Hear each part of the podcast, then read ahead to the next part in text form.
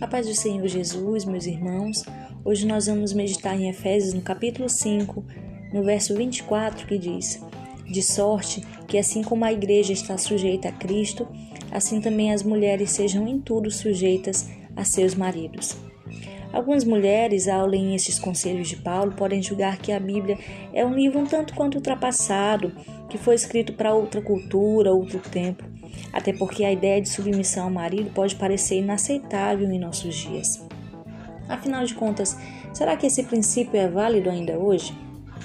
A submissão da qual ele está falando nesses versos não tem nada a ver com autoridade, e sim com liderança.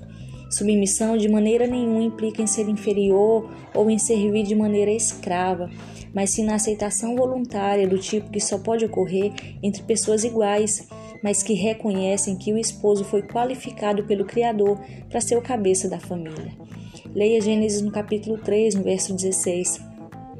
O versículo 22 do capítulo 5 de Efésios, onde diz: Vós mulheres, sujeitai-vos a vossos maridos como ao Senhor, tem que ser observado à luz do versículo 25 do mesmo capítulo, onde diz: Vós maridos, amai as vossas mulheres como também Cristo amou a igreja e a si mesmo se entregou por ela.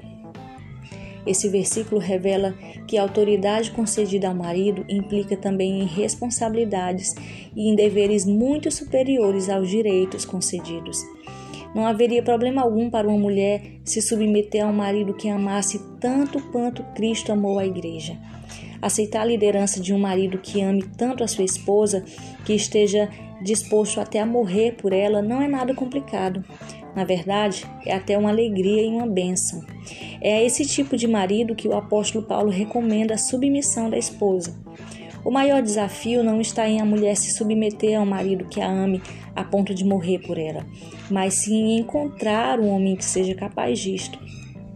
De qualquer forma, onde houver esse tipo de amor, não vai surgir conflitos a respeito de quem deve ser o chefe da casa, a submissão vai ser algo natural e prazeroso, e o amor com certeza será correspondido.